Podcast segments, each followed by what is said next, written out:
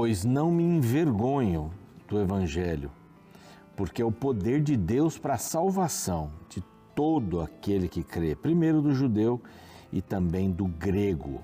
Romanos 1,16, palavra de Paulo aos Romanos, e é um dos versos lindos da Bíblia, né? Esse é o tema, é, na realidade, é o tema é, do livro de, ou da carta né, aos Romanos.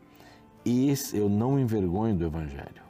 Evangelho são as boas novas. Eu não me envergonho de pregar as boas novas.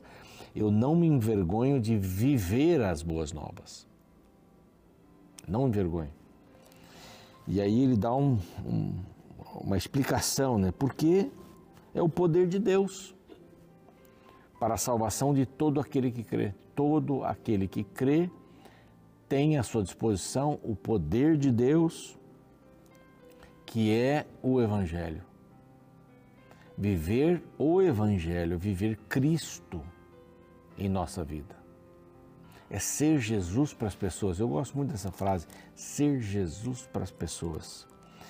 E ele coloca aqui para todo aquele, né, primeiro judeu, depois do grego, que Jesus veio para pregar para os judeus, primeiramente.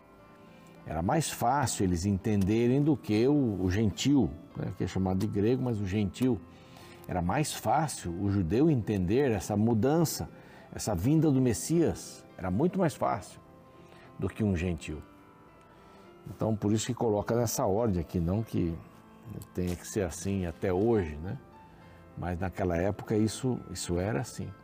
Hoje nós ficamos com todo aquele que crê, o judeu e o gentil, todos. Visto que a justiça de Deus, termina aqui o verso, com o verso 17, se revela no Evangelho de fé em fé, como está escrito: o justo viverá pela fé. Que é fé? Fé é conhecer, fé é confiar, fé é se entregar. Então aqui está mais um ingrediente: o justo vive pela fé, de fé em fé, conhecendo todo dia. Todo dia tenho que conhecer a palavra de Deus aberta. Todo dia tem, além de conhecer a Deus, confiar mais nele, por causa do que eu já conheço, por causa da palavra, e me entregar todos os dias. Esse é um texto maravilhoso, é a palavra de Deus. Se este aqui é o programa Reavivados por Sua Palavra, já estamos juntos aí há, há vários anos, né? nesse processo de estudar a palavra de Deus, um capítulo a cada dia. Nós agradecemos aos anjos da esperança que nos apoiam com suas doações para que continuemos como rede Novo Tempo pregar o evangelho em português e espanhol para todo mundo, através da TV, do rádio, das mídias sociais e dos cursos bíblicos. E eu faço um convite para você é, ficar junto com a gente também e com os anjos da esperança, apoiando-nos desta forma para a pregação do Evangelho. Aqui temos um WhatsApp, basta mandar uma mensagem para cá dizendo eu quero ser um anjo da esperança. Será muito bem-vindo, muito bem-vinda. E graças aos anjos da esperança e também um apoio da Rede Novo Tempo, nós estamos oferecendo para você gratuitamente, vai pelo correio, esta revista, que tem um estudo sobre a origem do mundo a origem de tudo, de onde viemos. Aqui nós temos o jornalista Michelson, ele apresenta pastor também, escritor, ele apresenta um material muito rico, com aspectos inclusive científicos a respeito da origem de tudo. Mande uma mensagem para esse outro, outro WhatsApp e você vai receber aí na sua casa, no escritório, onde você preferir, tá bem? Bom, nós estamos também no YouTube, o Revivados por Sua Palavra NT, o nosso canal. Se inscreva lá, dê o seu like também. Estamos no NT Play, estamos no, Deezer, no Spotify, nessas plataformas todas para que você não tenha desculpa de não estudar a palavra de Deus, tá bem? Vamos para o intervalo na volta nós temos aqui o capítulo 39. 39 é o capítulo que vamos ver agora eh, de Isaías. Não sai daí, a gente já volta.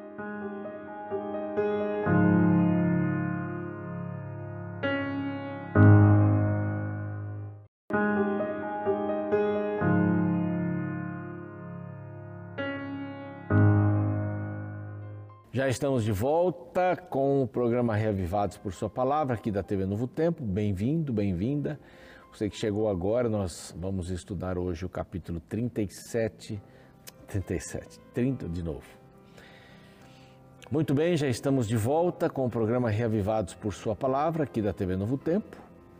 É um prazer ter você aqui com a gente. Vamos estudar agora o capítulo 39 de Isaías é, este último capítulo do interlúdio, 36 até o 39, conta a história do rei, o grande rei, viva o rei, é o título que nós demos aqui, Ezequias. E aqui, lamentavelmente, é uma coisa que aconteceu que não foi muito boa. Os reis eram homens, homens. Os profetas também eram homens, como você, como eu. Eram homens, tinham seus defeitos, tinham suas virtudes, então, quando você olha para uma pessoa e só consegue enxergar os defeitos, tem alguma coisa errada com você. Mas como assim, pastor? É, com você. Porque as pessoas não têm só defeitos, as pessoas têm virtudes também. Não custa nada cavocar um pouco e descobrir quais são as virtudes daquela pessoa. E isto é muito importante na vida. Sua vida vai mudar completamente. Aqueles comentários, não, só estou fazendo um comentário, mas aquela pessoa fez isso, fez aquilo, é uma boa pessoa, mas ela é uma boa pessoa no sentido de acalmar a minha consciência, né? Mas tente falar bem dessa pessoa. Todo mundo tem seus defeitos, tem suas virtudes também. E somos justificados pela fé em Cristo Jesus. Por isso, podemos ser salvos para a eternidade. Então, aqui nós temos um, um rei que ficou doente, foi curado, fez lá o emplasto de figo, ficou curado. E essa notícia correu, porque, veja bem, é, era, era um rei importante, não era um rei qualquer. E outros reinos souberam da cura desse rei. E mandaram lá suas mensagens, seus presentes. E veio aqui o príncipe de Babilônia, filho do rei, Merodach Baladã, nome dele. É, filho de Baladã, que era o rei da Babilônia. Ele enviou cartas, esse rei, através do filho, um presente para Ezequias, verso 1, porque soube que estivera doente e já tinha convalescido. Ezequias se agradou disso e aí ele começou a mostrar todo o reino. Mas ele começou a mostrar e mostrou tudo. Mas tudo mesmo. Ele se empolgou. Ele se sentiu lisonjeado. Se empolgou e mostrou os tesouros do templo. Coisas que eram bem reservadas. Mas ele quis mostrar tudo. Olha, tá tudo bem. Pena que ele mostrou os tesouros do templo e não mostrou o Deus do templo. É? Mostrando só os tesouros, talvez ele tivesse até uma boa intenção de dizer: olha, veja o que Deus tem feito por nós aqui. Mas na realidade ele precisava ter mostrado o Deus do templo, não mostrar o tesouro. Quem vê a nossa casa vê o nosso coração, não é? A casa é uma extensão, especialmente da mulher, né? A casa é uma extensão. Quem vê a casa já vê que tipo de persona tem ali, tem ali ou personas tem ali dentro da casa. As cores. Né? Às vezes a gente vai em alguns lugares que as cores não, não combinam nada. Lugares muito escuros, muito escuros. Às vezes a gente procura uma casa para alugar, vai ali, lugares assim muito estranhos. Eu fui numa casa uma vez para ver e eu olhei e falei, essa casa não tem amor, né? A casa parece fria, não é? Talvez as pessoas que moravam ali não tinham cuidado, não cuidavam das coisas. Fomos em algumas casas que, que maravilha, que detalhes. Quem vê a sua casa vê também o seu coração. Quando esses embaixadores da Babilônia foram ver a casa de Isaías, é? Isaías mostrou apenas as riquezas. É uma pena, né? É uma pena que ele fez isso. Ele poderia ter ensinado a respeito de Deus. Ele poderia ter mostrado os rolos da palavra de Deus, escritos ali. Ele poderia ter mostrado como Deus criou o mundo, como Deus salvou o seu povo do Egito e tantas outras coisas, mas ele mostrou outras coisas. É que eu, eu fiz uma vez um sermão sobre isso aqui, eu coloquei uma expressão aqui, pisou na bola, né? Ele, ele infelizmente não foi legal. Ezequias se agradou disso, da visita, e mostrou os mensageiros a casa do seu tesouro. Quem mostra a casa do seu tesouro? A prata, o ouro, as especiarias, os óleos finos, todo o seu arsenal todo o seu material bélico daquela época e tudo quanto se achava nos seus tesouros. Agora, o mais triste aqui: nenhuma coisa houve, nem em sua casa, nem em todo o seu domínio, que Ezequias não lhe, lhes, era uma pessoa, mostrasse. Então, eu estava satisfeito. Quando eles saíram, Afinal de contas, Ezequias queria um reconhecimento internacional, né? Estou sendo visitado. Uau! O centro das atenções. Maravilha. Mas sou o centro. Deixa eu desligar esse somzinho aqui. Pronto. Desligar. O computador dá isso, né? A gente não aperta o botão e não funciona sozinho. Então, Ezequias mostrou tudo, porque ele queria ser reconhecido. Então ele vai feliz para casa, eles foram embora, e aí vem Isaías. Vem aqui o rei Ezequias. Não é? Olha, que foi que aqueles homens disseram e de onde eles vieram? Ah, eles vieram de um lugar muito longe, diz ele aqui, da Babilônia. E que viram na tua casa? Essa é uma pergunta interessantíssima. O que viram na tua casa? O que viram? Vamos fazer essa pergunta para a gente hoje. O que viram na tua casa? Não, vou me referir aqui à, à sua casa, né? as paredes. Também a gente pode tirar alguma lição daqui, mas o que viram na sua vida? Todas as pessoas que vêm até você, para conversar, para pedir ajuda, o que, o que elas veem na sua vida. Não é um momento de reflexão esse? O que, que eu tenho mostrado para as pessoas? Qual é o legado que eu tenho deixado para as pessoas? Eu tenho deixado, eu tenho deixado algum legado para as pessoas? Eu estou mais preocupado com o que na minha vida? É, como pais, às vezes a gente está preocupado em sustentar a casa, em manter a casa, em trabalhar, etc., dar roupa, dar isso, dar aquilo para os filhos. Na realidade, os filhos o que mais desejam, o que, que eles mais desejam é ter a presença dos pais.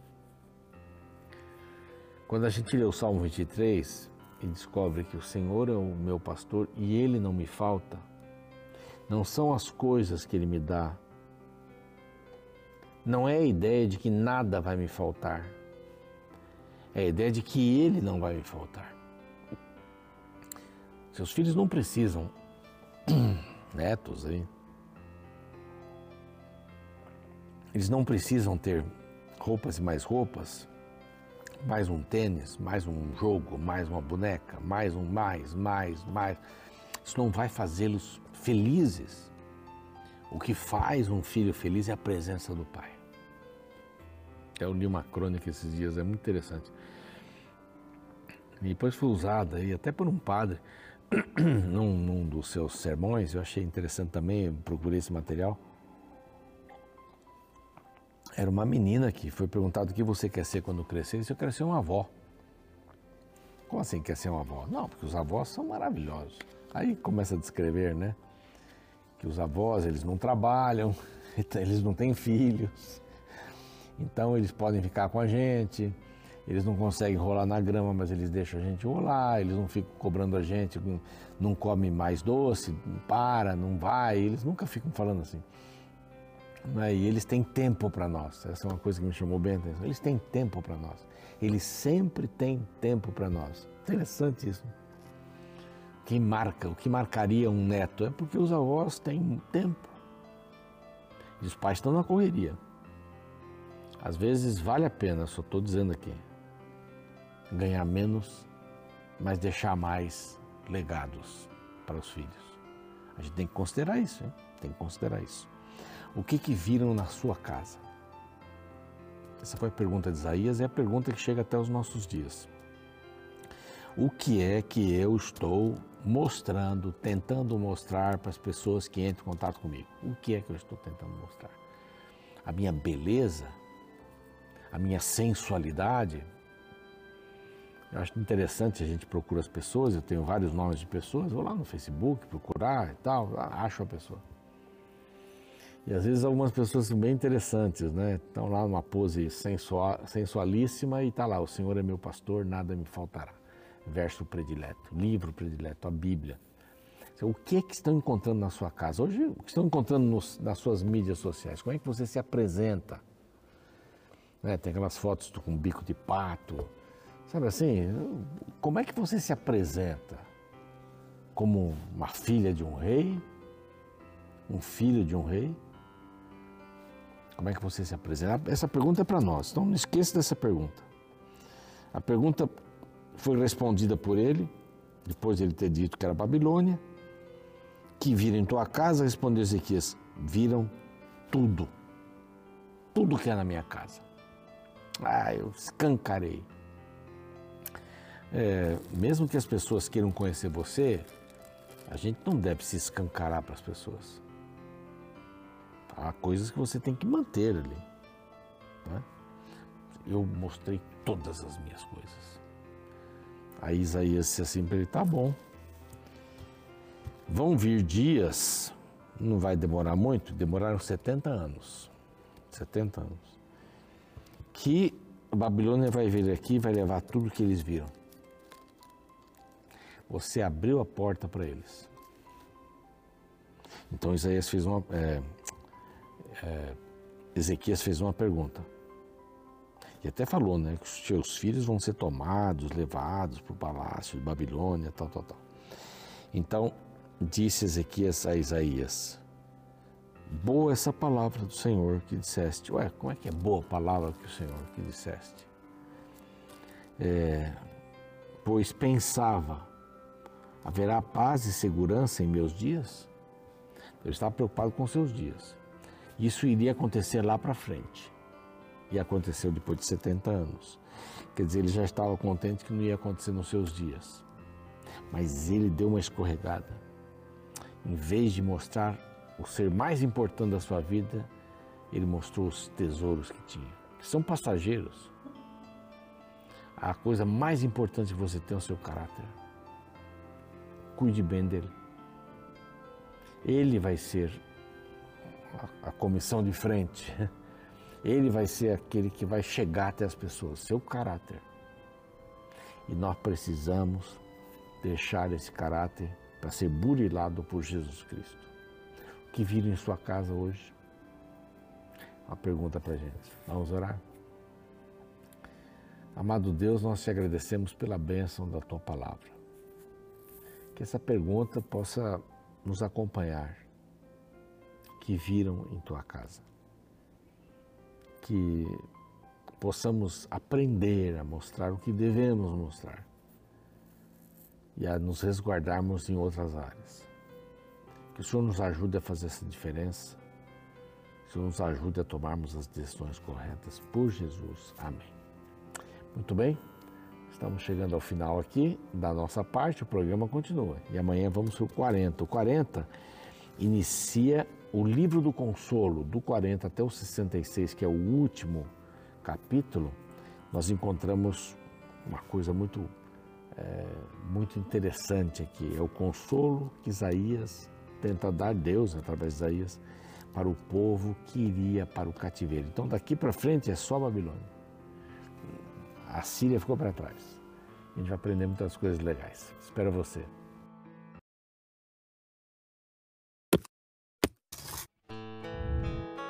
Hoje me lembrei do início do meu namoro com a mulher com quem me casei.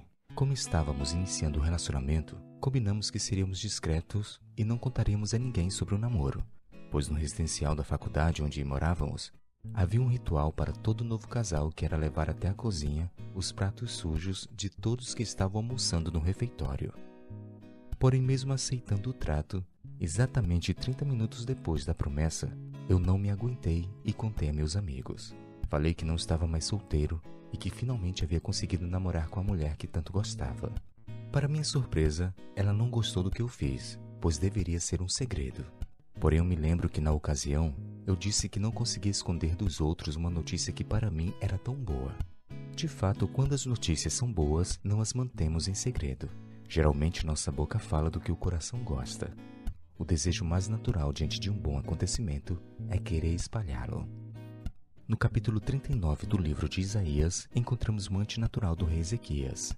A sessão mostra que, por causa das bênçãos recebidas no capítulo anterior, como a vitória sobrenatural sobre o rei da Assíria e a cura inesperada de uma doença mortal, pessoas de vários lugares vieram conhecer o segredo de Ezequias. No verso 1 lemos: Nesse tempo, Merodach Baladã, filho de Baladã, rei da Babilônia, enviou cartas e um presente a Ezequias, porque soube que estivera doente e já tinha convalescido. O verso 2 nos revela que Ezequias se agradou disso e mostrou aos mensageiros a casa do seu tesouro, a prata, o ouro, as especiarias, os olhos finos, todo o seu arsenal e tudo quanto se achava nos seus tesouros. Nenhuma coisa houve, nem em sua casa, nem em todo o seu domínio, que Ezequias não lhes mostrasse. Perceba que a expectativa daquele povo era conhecer o Deus por trás das bênçãos de Ezequias. Porém, o rei mostrou suas riquezas e glórias, mas não falou do Deus que lhe dera tudo quanto possuía. Decepcionado com o comportamento de Ezequias, no verso 4, o profeta Isaías perguntou: O que viram em tua casa? E a resposta é: Viram tudo, menos o Deus que lhe dera tudo. O mesmo erro de Ezequias pode ser cometido por nós também guardamos em segredo a boa notícia de um Deus responsável por tudo que temos. Pense hoje: o que as pessoas veem em sua vida?